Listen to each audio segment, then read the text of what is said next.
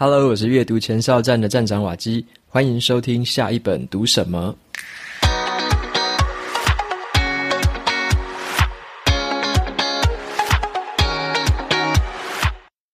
今天我想要跟大家分享的这本书，它的书名叫做《读懂一本书》。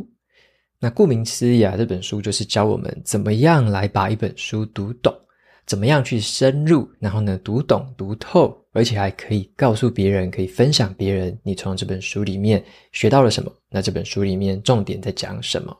所以今天的节目呢，跟大家分享我自己以一个说书人的角度来看这本书的时候，我所得到的一些启发。那这也是为什么我替这一集的节目下了一个这样的标题，我就写说，说书是对抗浅碟阅读的最佳武器。OK，所以今天我们来谈谈说书这件事情。OK，你是否感觉到很困扰？就是说，读了很多很多的书啊，可是却没有办法把这些内容转变成为自己的东西呢？或者是你的朋友，然后问你最近读了哪些书，然后里面在说什么？结果你除了这个书本名字之外，却想不太起里面的内容到底在说什么，就忘得一干二净，也不知道要从哪边开始分享。那今天要跟大家介绍的这本书呢，它的作者就是一个大家认为他对一本书的理解是非常通透的，而且是一个很顶尖的说书人。他的名字就叫做樊登。好，那樊登的话，他也被人家叫做是行走的百科全书。所以由他来跟我们介绍说怎么样读懂一本书，我觉得是非常适合的。尤其啊，我当时在开始录下一本读什么之前，其实我就有看过他的一些说书节目。那个时候我就非常的欣赏他，那也很佩服他说他怎么可以把一本书讲得这么样的就是生动，而且又很好懂，然后呢又感觉整个学富五车的样子，就是这个知识是非常的渊博的。那我就非常的欣赏他，所以我买这本书也有一部分的目的是在于说，我想要学习一下他的技巧，他是怎么样去读懂一本书的，他是怎么样阅读，怎么样选书，怎么样抓重点，在读完之后也真的带给我了非常多的帮助。他的书本里面就有去分享一些他怎么样成为一个职业的说书人，然后呢，他的阅读目标之一就是他想要把书本说给别人听懂，也是因为在这样的一个过程。他必须要懂得怎么样去浓缩重点，怎么样精炼出里面这个精彩的桥段，那怎么样把这些东西转化成别人可以听得懂的白话文？也因此，他在这本书里面就介绍了一些他对自己都会有哪一些提问，就是说他在读书的过程，他会有哪一些自问自答，那还有他的选书的原则跟逻辑是什么？为什么他要挑这些书来说？那最后还有对我最有帮助的一个是叫做心智图的方式。这是对我最有帮助、最有启发的地方。那这也是我一开始在录下一本读什么的时候最常使用的一个方式。所以接下来的节目里面会跟大家分享其中的几个关于对我自己说书人的帮助有哪一些？为什么读完这本书之后，让我对于怎么读懂一本书又有了更深刻的理解？好，那我觉得这本书的标题它其实只写了一半而已啦。标题是读懂一本书嘛。但是我认为他应该还要加后面的一段字，叫做“然后说给别人听懂”。OK，这个书其实最重要的目的是告诉我们怎么样把一本书读懂，而且又可以说给别人听懂。也就是说，你要怎么样跟别人分享你从书本里面得到的启发。那这也是这本书的精神之一，就是如果你是用说书人的思维来看一本书的时候。你反而会更容易去理解里面的内容，你会更知道怎么样把这些东西内化成自己的，然后呢，透过自己的这个方式再说出来给别人听。所以这是这本书带给我的一个收获，就是用说书人的角度来去读一本书。接下来呢，就跟大家分享我从这本书摘录出来的一些重点。那首先呢，我们先来看一下说，读懂一本书到底有什么好处。因为有些人会觉得阅读好像是看很多本书就是很厉害，然后可能诶一个礼拜一个月可以读好几本之类的。可是我认为真正重要的是你有没有读懂一本书，而且纳为己用。那么樊登呢，他在这本书的开头就开门见山的告诉我们说，读懂一本书到底有什么好处？他引用了一个很有名的观念，叫做反脆弱，来说明说为什么要读懂一本书。好，反脆弱这三个字在前几集的节目有跟大家分享过。那还没有听过的朋友，在这边简单介绍一下。所谓的脆弱，就像是一颗玻璃球，你把玻璃球丢到水泥地上的时候，这个玻璃球就会碎掉。那这个玻璃球在这个情况下就是脆弱的。那如果说你现在拿着的是一颗钢球，好，这个钢球你把它丢到这个地上，它也不会怎样，它就沉在那边，咚一声，它也不会坏掉。所以呢，这个钢球它就是坚固的。那么你如果把一颗弹力球，你把它丢到这个水泥地上，你丢下去之后，它却会弹起来，而且啊，你越用力去砸它，这个弹力球就弹得越高。所以在这个情况下，这颗弹力球就叫做反脆弱。所以脆弱的相反词，它不是坚固哦。脆弱的相反词不是坚固，因为坚固的东西你用力丢，它还是没有怎么样，它就只是掉在地板上而已。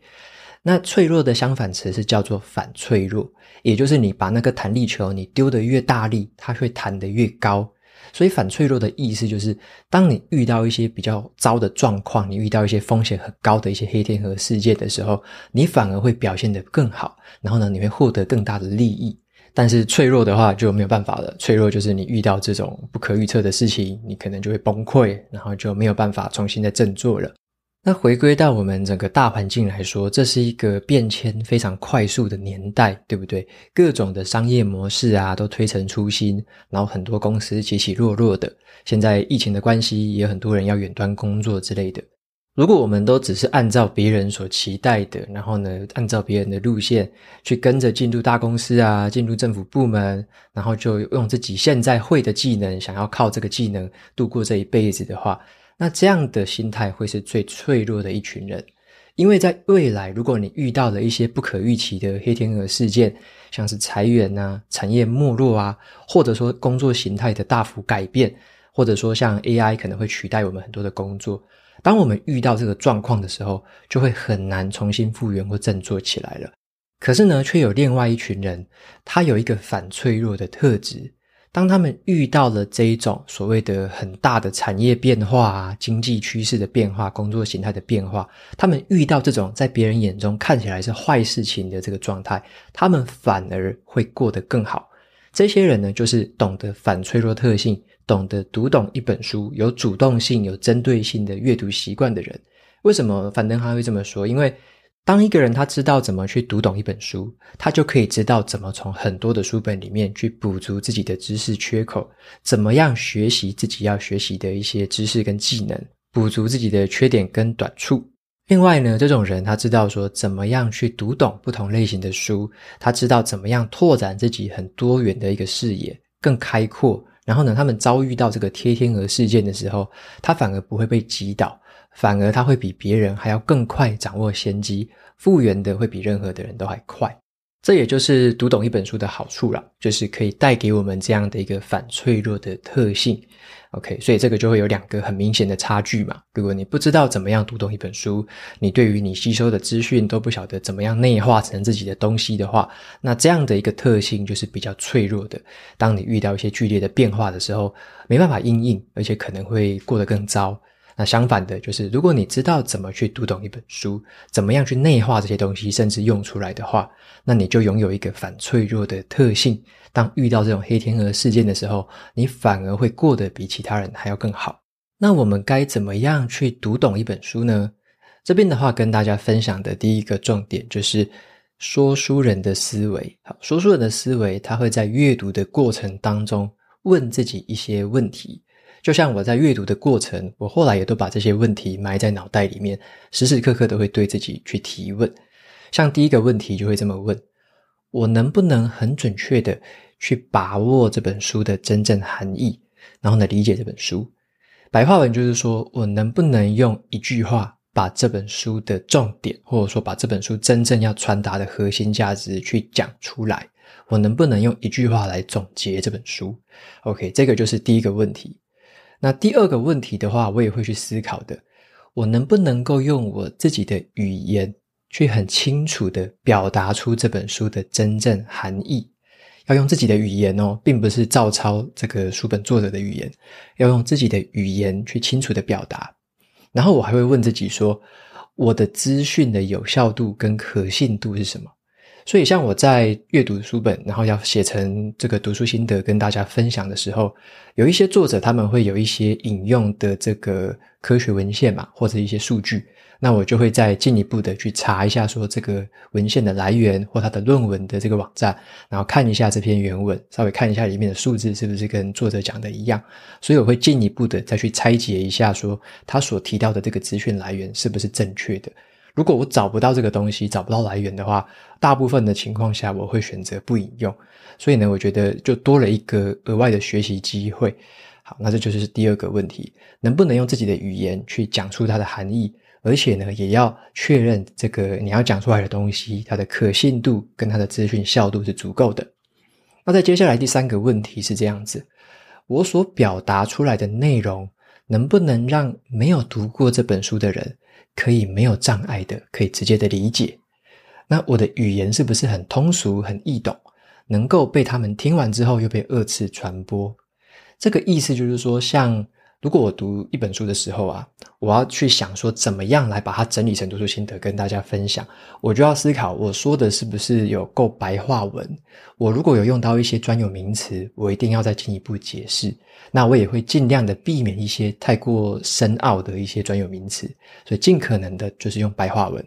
因为呢，当别人去听了你的这个，例如说你的分享，听了你在介绍这本书之后，他如果能够二次的传播，他能够再分享给他的朋友或分享给他的家人，说：“诶，我听到了哪本书，他怎么样怎么样，他有什么概念，他有什么帮助。”这样的一个问题呢，就是帮你自己所知道你传达出去的这个东西。够不够好懂？能不能够被这个二次啊、三次之类的传播？好，那这边的话，樊登他就认为说，当我们在读一本书的时候，带着以上这三个问题去思考。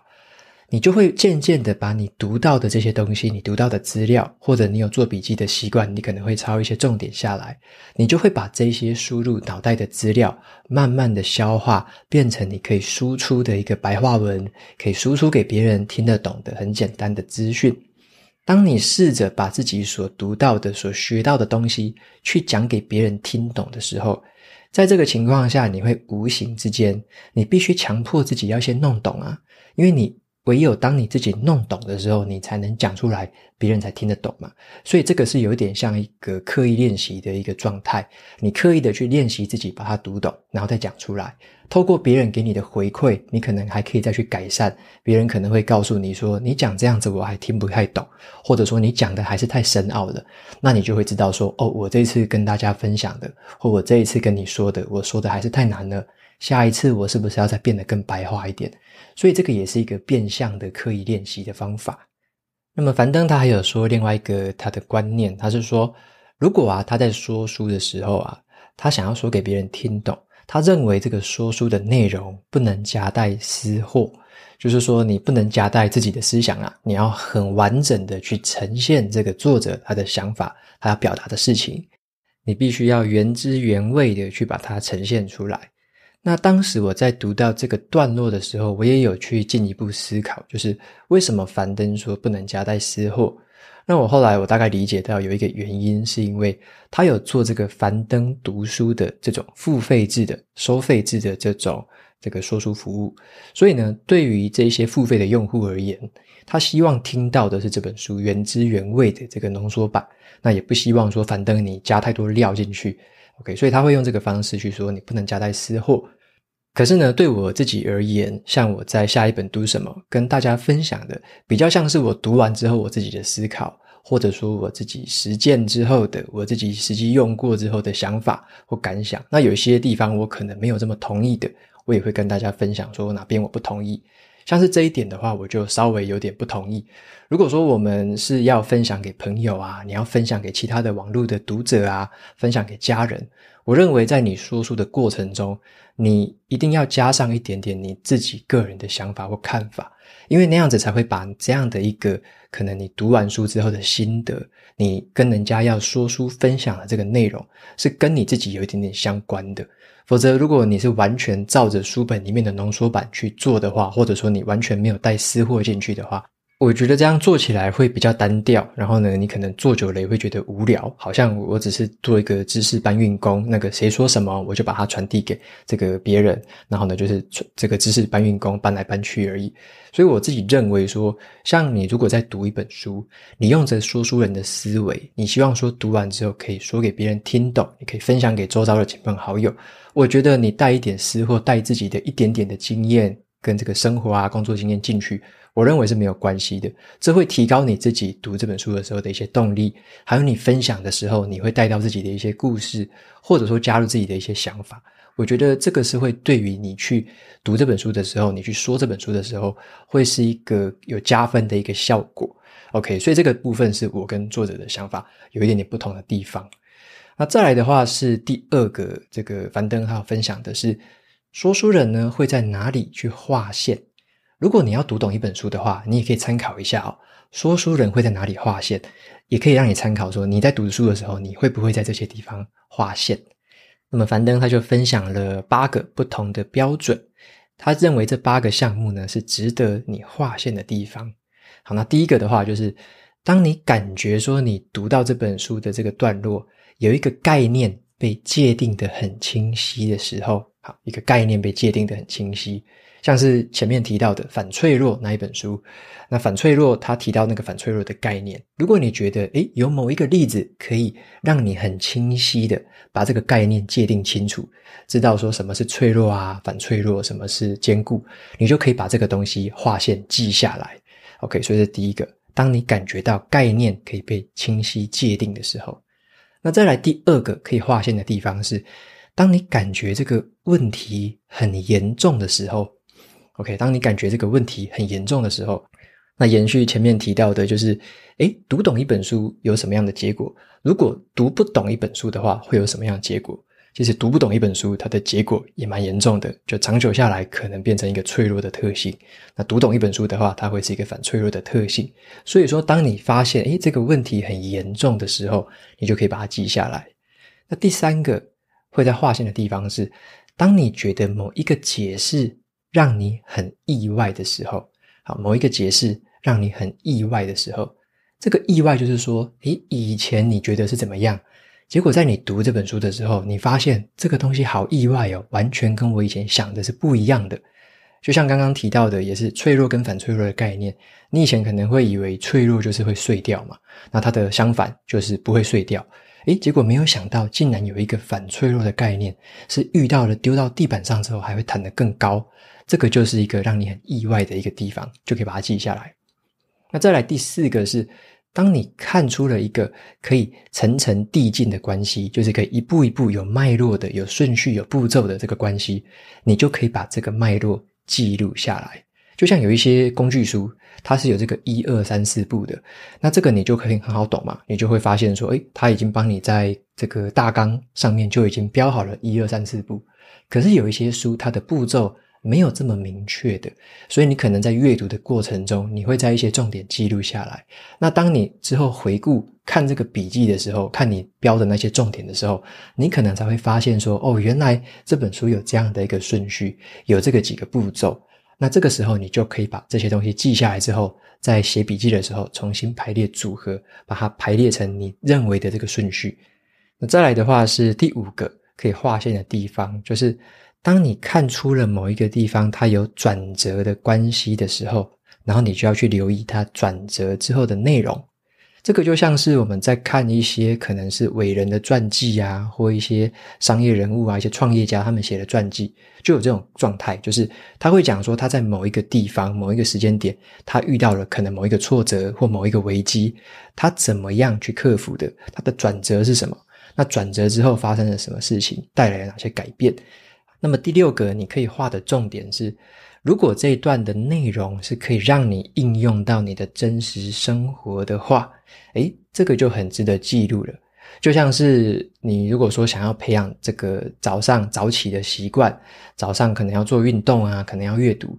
你如果说找到了一些实际可以去用的一些晨间习惯的案例，好，你就可以把这个晨间习惯去记录下来，把这个东西当成是这个划线划重点，然后呢，甚至你之后自己可以用在自己的生活上。好，这就是第六个重点，你真正可以用在生活中的一些实际案例。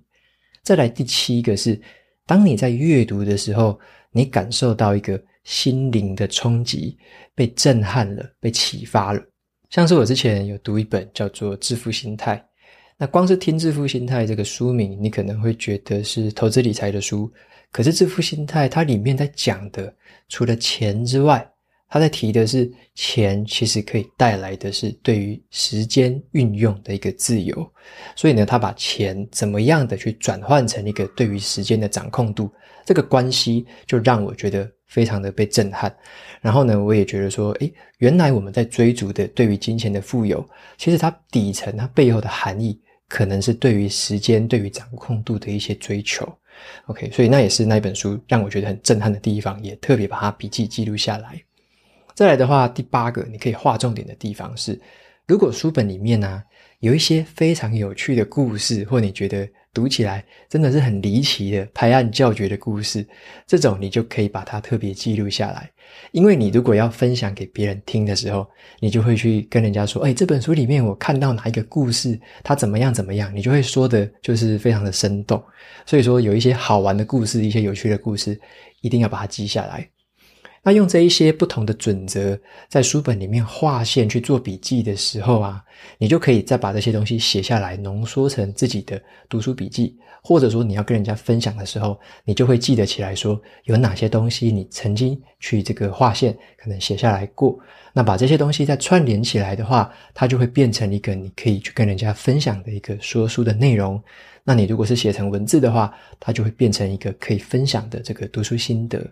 无论是你之后自己要回来重看啊，用文章的方式，我觉得是最直接然后最快的一个方式。那你如果是用口语的方式去跟别人说的话，那之后你要回想可能会比较不容易，它可能会就是稍微内化成你自己的东西。可是你要去回想说你以前曾经跟人家说过什么，是比较不容易的。所以我自己的习惯才会是我都喜欢写读书笔记。这也是因为我常常会去翻我以前写过的那些读书笔记，我以前的想法是什么？那我现在的想法是什么？那透过文字的方式去做记录的话，我的心里面也会感觉比较踏实一些。好，那再来的话，跟大家分享的是下一个重点，就是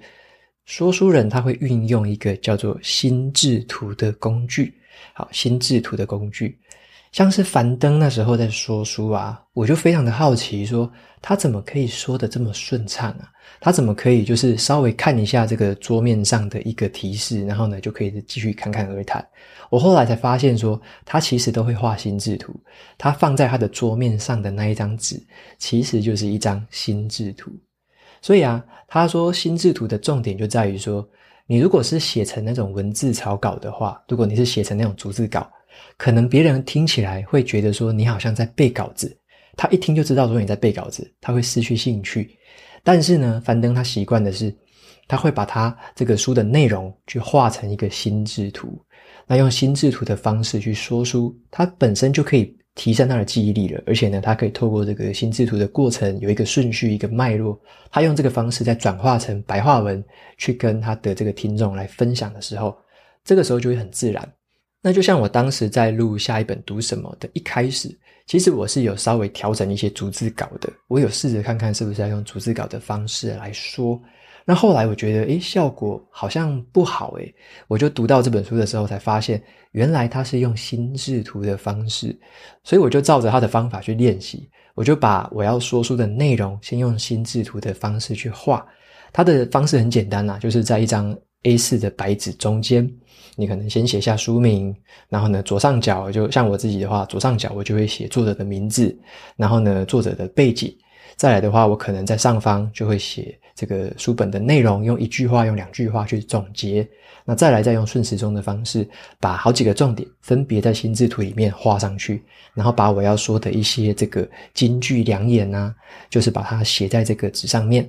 那当我发现说我把这张心智图画完之后，我会对于这整本说书的内容掌握度就很高了，因为我已经写下来了一个有脉络、有顺序、有结构的一个心智图。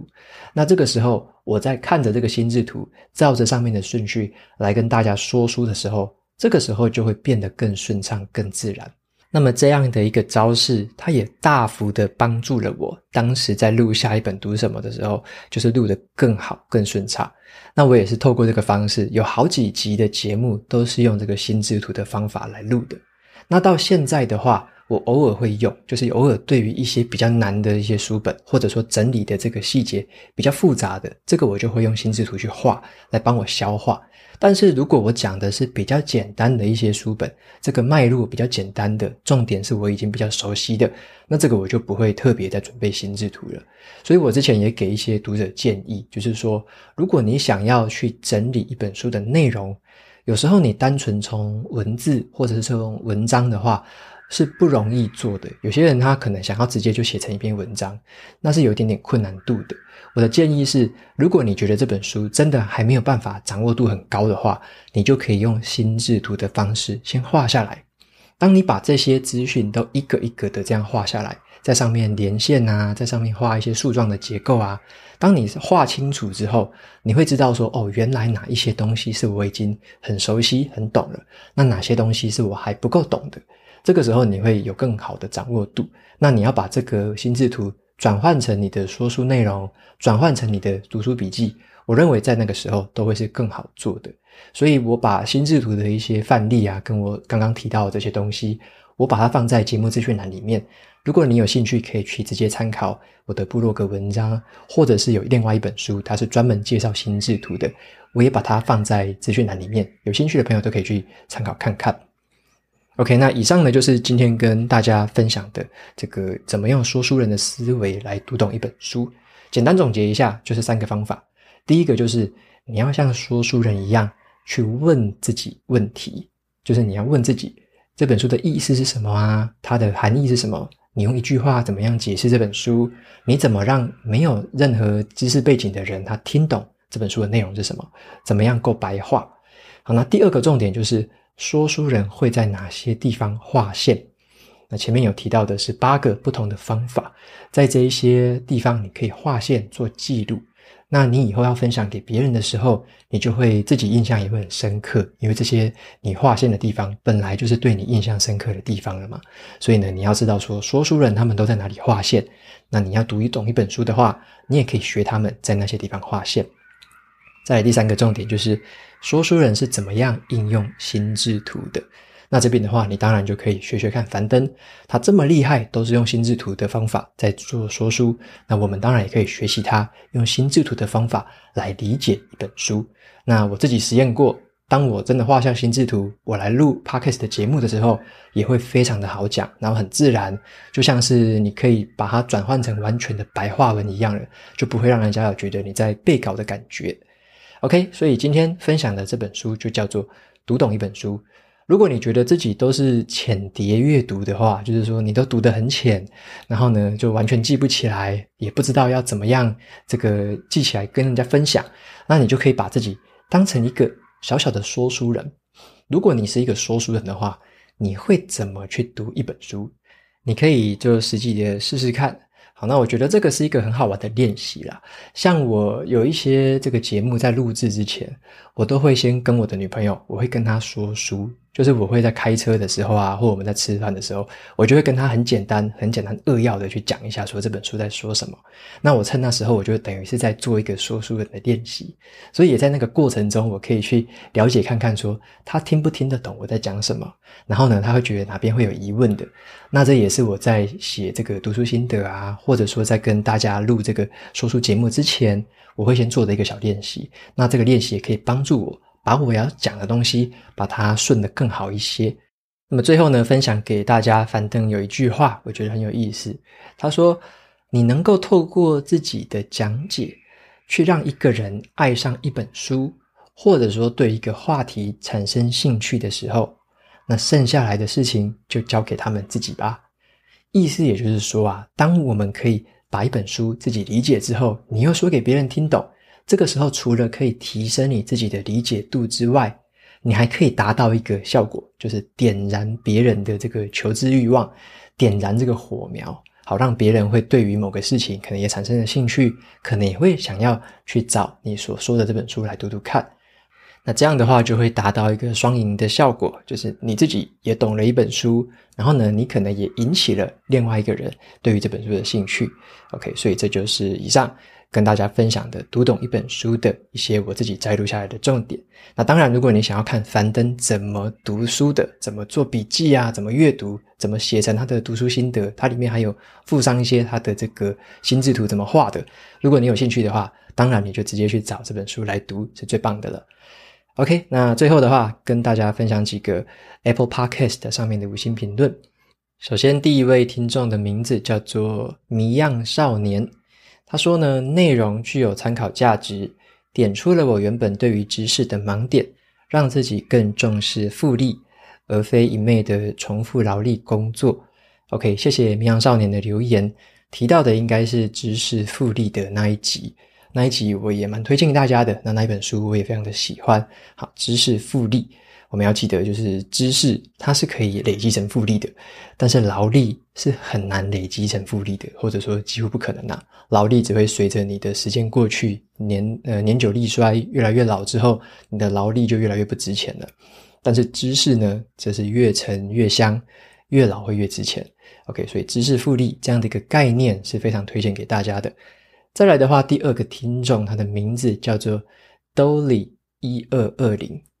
他留言的内容是：老天爷赏饭吃，美好的声音与绝佳的整理重点技巧。他说：瓦基就是这么愿意付出，所以上帝才会给你这么多的礼物，是吧？请您一直做下去。作为你的粉丝，每天都想听不同的新书，很多集都会重复的听，含金量满满。得到的知识让人感到很充实，谢谢你的付出，很赞的节目，五星推推。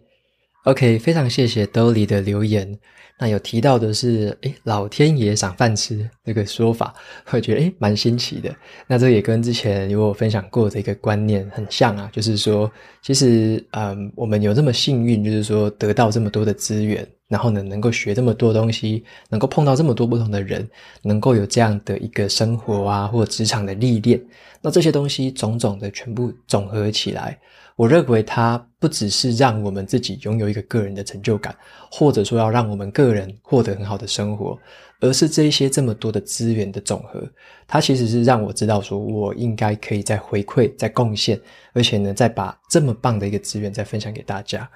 因为我的想法是说，只有我一个人好的话，那其实没有什么太大的意义。但是如果我自己的一些微幅的贡献，然后能让这个世界变得更好，我觉得这才会让我所有拥有的这些幸运，它充满了意义吧。对啊，大概就是这样的一个起心动念。那也非常谢谢 Dolly 这么样的肯定跟欣赏，那谢谢你的支持。